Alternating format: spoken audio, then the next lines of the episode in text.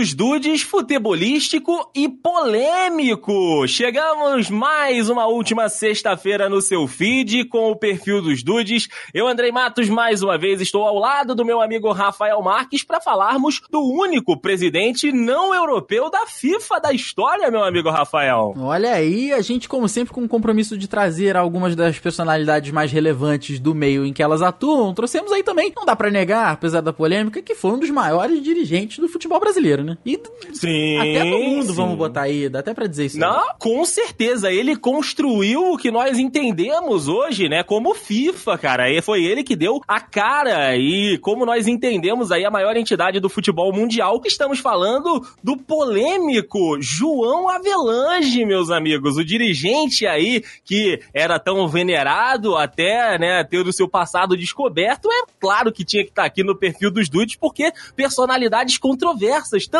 fazem parte da história, Rafael. Ah, com certeza, né, rapaz, com certeza. A gente tá aqui pra, pra trazer, fazer aí um, até uma pequena homenagem pras pessoas, né? Sim, sim, com certeza, cara. E se você não tá relacionado, muito ligado ao mundo do futebol e não conhece muito, é uma oportunidade para você conhecer essa personalidade, né, que foi aí presidente da CBD, presidente da CBF, né, e também da FIFA, e que teve até um campeonato com o nome dele aqui no Brasil. Enfim, é um cara que marcou presença. É verdade. Esse aí não dá para não dá para falar de história do futebol brasileiro sem falar de João Avelange. É isso aí. Então, meus amigos dudes, quero convidar vocês a passarem os próximos minutos aqui com a gente para que nós possamos conhecer, mergulhar, discutir Será que dá para se apaixonar pelo Olha... João Avelange?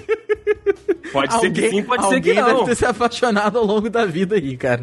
É verdade. Então vamos lá, com o perfil dos dudes João Avelange.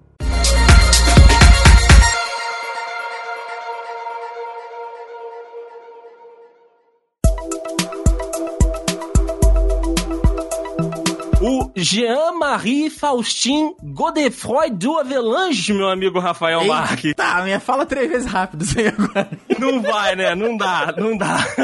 Ô, Ou é simplesmente, chique. né? É verdade. Ou simplesmente João Avelange, que é muito mais fácil. Porra, obrigado, obrigado aí pela, pela brasileirada que deram. Sim, sim, né? Era como conhecido, né? Como era conhecido o filho, né? Do belga Jean-Marie Faustin Godefroy de Avelange e também da Juliette Avelange, que tinha representação aqui no Brasil de uma fabricante de armas belga, cara. Então a família aí do João Avelange tem uma base toda lá da Europa. O garoto acabou iniciando a sua carreira esportiva aos 10 anos de idade como nadador do Fluminense, tendo representado aí o Brasil na Olimpíada de Berlim em 1936. Ele também participou dos Jogos Olímpicos de Helsinki, na Finlândia, em 1952, como atleta de polo aquático. Avançando um pouquinho, indo para 1956, ele chefiou a delegação brasileira que participou dos Jogos Olímpicos de Melbourne, na Austrália. Então, desde pequenininho aí, já no esporte, só que ele acabou começando não nas quadras ou em campo, acabou começando nas piscinas. É verdade, você falou que em 56 ele chefiou a delegação, porque a carreira de dirigente do João Avelange começou lá em 1945, à frente da Federação Paulista de Natação, olha aí. Ele foi morar em São Paulo, pois ele acabou se tornando aí sócio da... E isso explodiu a minha cabeça. Sócio da aviação Cometa. É, cara, a aviação Cometa que é tão conhecida da nossa galera lá de São Paulo. É verdade, cara. E a entrada dele no negócio da aviação Cometa acabou acontecendo por conta de imposições do governo Vargas. Olha que, que loucura que era o Brasil naquela época, né? Sim, sim. E aí tá uma das paradas, né, do João Avelange, que marcou até o, o, a, o fim da carreira dele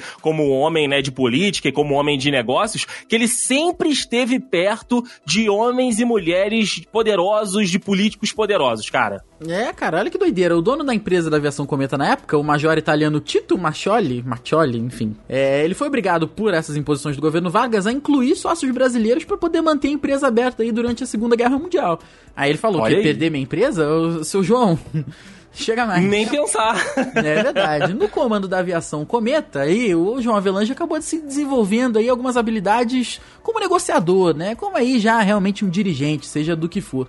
Ele acabou tendo aí, obter, conseguindo obter o direito de explorar linhas de ônibus também. Ele passou a transitar nas altas esferas, como o André falou, né? Sempre com gente importante ali. E ele acabou desenvolvendo relações políticas com a galera ali do que late de Carlos Lacerda e JK. Olha aí. É, cara. cara, cara onde que o homem tava andando? Festinha de final de semana dele aí não era com qualquer um, não. Não era fraco, não, né, cara?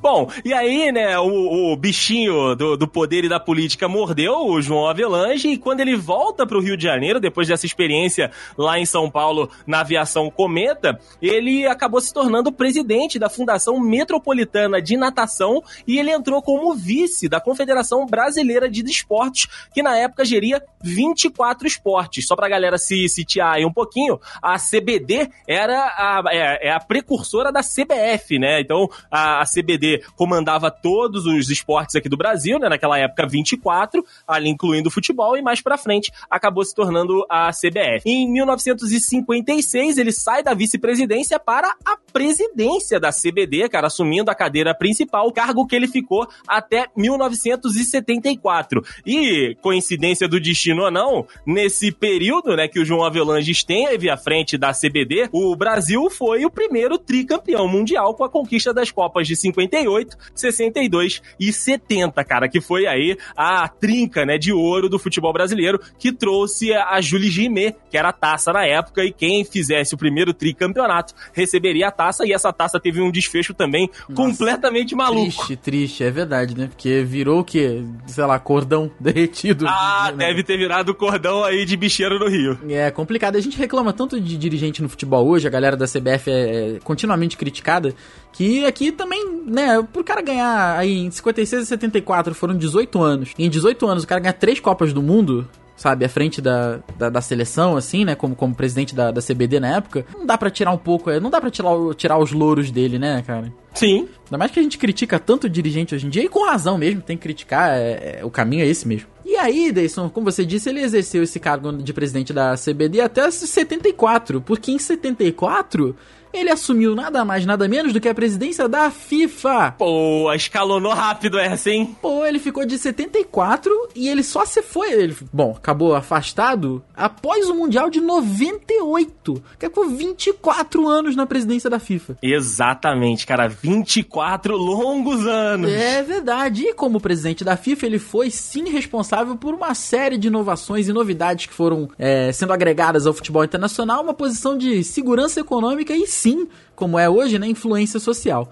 Ele introduziu o Campeonato Mundial de Futebol nas categorias Infanto-Juvenil, Juvenil e Juniores, assim como a Copa do Mundo de Futebol Feminino, o Campeonato Mundial de Futsal também, ou seja, ele é, usou a FIFA aí, né, e acabou abrangendo, abrindo braços para outras modalidades do esporte, que assim, muito bem-vindo, né? Você tem uma Copa, de mundo, Copa do Mundo de Futebol Feminino, você ter Mundial de Futebol aí pra galera, né, da base também, pô, futsal também, né? É, é maneiro, é maneiro mesmo. E ele também foi pioneiro na criação de programas, diversos programas de desenvolvimento na área de futebol em países menos avançados, ou seja, uma maneira de equalizar a sociedade aí, levando futebol, né? Que a gente sabe que até hoje é um, é um modelo de sucesso, né? Com certeza, meu amigo Rafa, mas assim, a gente sabe que tinha todo um interesse por trás, né, cara, dele ali de se manter no poder e foi abrindo essas possibilidades aí que ele acabou se mantendo por muito tempo. Por exemplo, durante esses 24 anos aí de FIFA, o João Avelange visitou 185 países ao redor do mundo, cara. Nossa. Quase que ele fechou o mundo. Nossa. Mais ou menos aí, mil viagens. Imagina isso, cara. Eu não, não, não consigo imaginar, não, cara. Não consigo mesmo. É, eu, eu, eu, também eu gostaria, mas eu não consigo imaginar.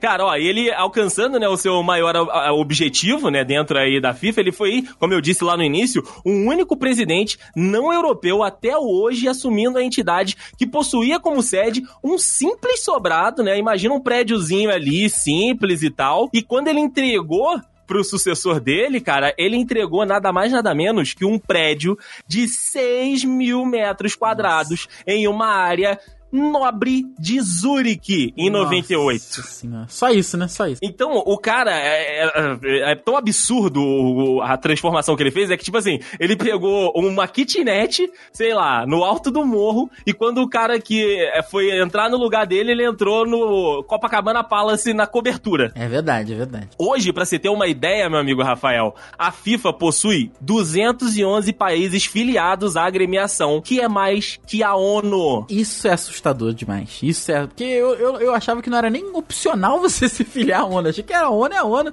Nações Unidas Exato. e, e tá tudo unido. Porra nenhuma. O futebol realmente. Não, cara. O futebol não é só futebol mesmo, né, cara?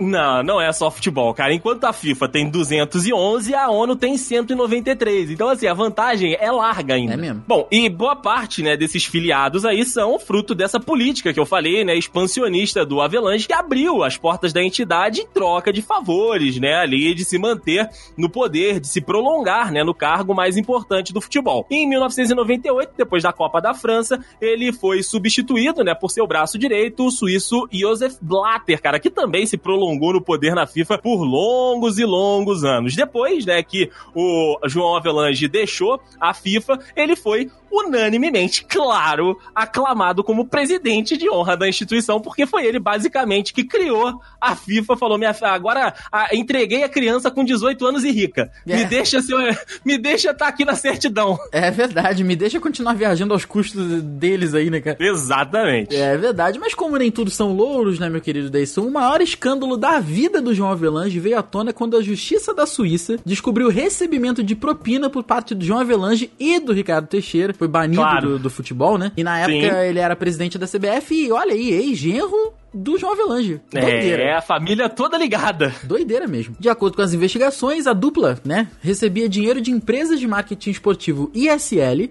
que pertencia a Horst Dassler, olha aí que nome bonito, ex-diretor da Adidas e era detentora dos direitos de transmissão do Mundial de 2002. Porém, eles acabaram ali falindo um ano antes. Olha que doideira, né? Tão, tão perto ali. Uhum. Só que assim, os caras eram detentores ali da transmissão do Mundial e faliram antes, isso acabou ali despertando um pouco da atenção da justiça suíça e resultou na denúncia contra os brasileiros. As investigações revelaram que a quantia movimentada durante a operação foi de mais de 140 milhões de dólares, ou seja... Nossa! Rapaz, que, que, que amontoado de dinheiro. Não sei nem quanto que é isso, cara. Não, ah, hoje em dia tá, tá quase na casa do bilhão já. Eita, nossa senhora. Cara, como o Rafa disse, né, esse escândalo aí, essas denúncias acabaram acontecendo quando o João já não era mais presidente da FIFA. Porém, a promessa, né, aí do Comitê Olímpico Internacional, do qual o Avelange era membro desde 63, de não levar à frente o processo contra o dirigente caso o mesmo renunciasse o caso no comitê fez com que ele saísse ali dos holofotes, ficasse um pouco escondido, né, para não dar muito o que falar, mas mesmo assim foi aí uma época de caos, né, nos dirigentes brasileiros, ali o Ricardo Teixeira, ele mesmo, lá nos Estados Unidos e na Europa ele acabou renunciando, né, da presidência de honra da FIFA, e outra, a, a, FIFA que ele ajudou a crescer e a virar a maior entidade, né, de união de países aí, classificou ele como persona não grata, não podia nem pisar na sede que ele fundou lá na Suíça. Caraca, cara, e não tá errado, né, cara? Não tá errado de forma alguma. Não tá errado mesmo, né? E a gente é, cobriu pontos aqui do João Avelange foi 20 anos presidente de alguma coisa, 18 anos presidente de outra coisa. Hoje em dia, como o mundo tá tudo muito rápido, é difícil imaginar alguma coisa que dure por 20 anos, né? Sim. E mas por que que isso tudo aconteceu? Porque o João Avelange morreu na manhã de 16 de agosto de 2016 com 100 anos de idade. Uou. Pois é, então você parar pra juntar 16 com 20, dá, sei lá, 30 e poucos, que não dá nem tanta coisa assim se você comparar com 100 anos, né? Ele sim, acabou morrendo sim. por complicações decorrentes de uma pneumonia que ele teve. Ele foi enterrado no cemitério de São João Batista, no bairro de Botafogo, ali na zona sul do Rio de Janeiro, um bairro muito bom. Apesar da morte ter ocorrido em meio à realização dos Jogos Olímpicos no Rio de Janeiro e da importância que ele teve na articulação da escolha do Rio como a sede, o COI se negou a prestar homenagens ao João Avelange, não deixando a bandeira meio mastro e nem sequer citando o João Avelange em momento algum, seja na abertura, no, no fechamento, em nada, não falaram nada simplesmente esqueceram assim, ô, oh, João, João quem? É, que quem é essa pessoa, né? O cara fundou tudo isso aqui, o cara deu, deu, três títulos pro Brasil, mas é isso aí, cara, é isso aí. E o João Avelange, como tá escrito na pauta aqui no final, é que tá, tá brilhante esse finalzinho aqui. E o João Avelange é realmente a prova de que dá sempre para você manchar a biografia, que nem todos entram pela história pela porta da frente, cara. É, não adianta. Eu acho que é o seguinte, é o que a gente falou no início. Uma coisa ruim não pode apagar uma boa, né? Mas agora, a boa uhum. também não vai apagar a ruim, não, cara. Então, assim, exatamente, cara, exatamente. Vai, você vai ser cobrado, você vai ser tratado por tudo que você faz ali. Então, assim, parabéns né, como a gente falou aqui, a gente critica tanto o dirigente, então na época vitoriosa do Brasil, assim, a gente dá os parabéns pro cara, a quantidade de coisa que ele trouxe. Mas agora, o escândalo que com certeza, com certeza foi só a ponta do iceberg nesse mar de esgoto que é a FIFA e uhum. o futebol mundial, né? Assim, cara, não, não, não tem como, realmente, assim, não, não tem homenagem que, que, que vale a pena. Talvez uma citação, mas agora.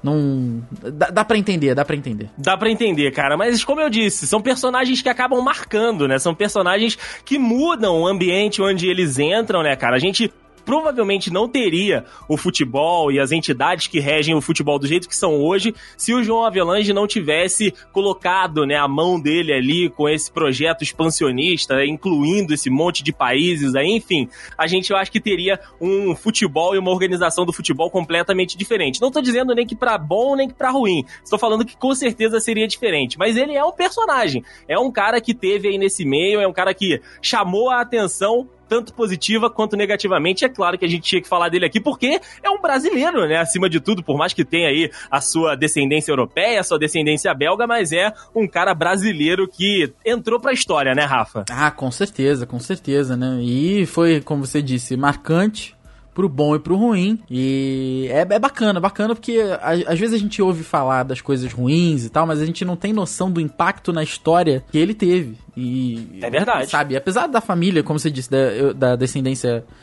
é, europeia, ele era brasileiro, nasceu aqui e foi realmente, cara, sem ideia de, de, imaginar um presidente da FIFA hoje que não seja europeu, não, não tem como. É, é muito distante da realidade de hoje, né? Não tem como, não tem como. Então, assim, tá na história, né? São 24 anos de presidência da FIFA, com várias e várias mudanças pro bem, né? Algumas coisas ruins, mas. E é isso aí, é muito bacana poder, porque eu não, eu não conhecia a história dele, sabe? E essa é uma das uhum. coisas muito legais que a gente faz aqui no perfil dos dudes. Exatamente, às vezes trazer alguém, trazer essa personalidade que você ouve o nome, você tem uma noção, mas você não sabe exatamente o que que ela aprontou para você saber o nome dela e pra ela estar tá tão presente assim em parte da sociedade. Essa é parte aqui, claro, do nosso compromisso do perfil dos dudes, que mais uma semana a gente cumpriu aqui com os nossos amigos, meu amigo Rafa. É, isso aí. Então, em nome da Confederação Brasileira de Podcasts, eu dou um beijo aqui, Deison, a você e aos dudes e até mês que vem com outro perfil marcante, com certeza. É isso aí, meu amigo Rafa. Um beijo para você, um beijo pros dudes e mês que vem a gente tá de volta com mais uma personalidade aqui no perfil dos dudes. Até lá!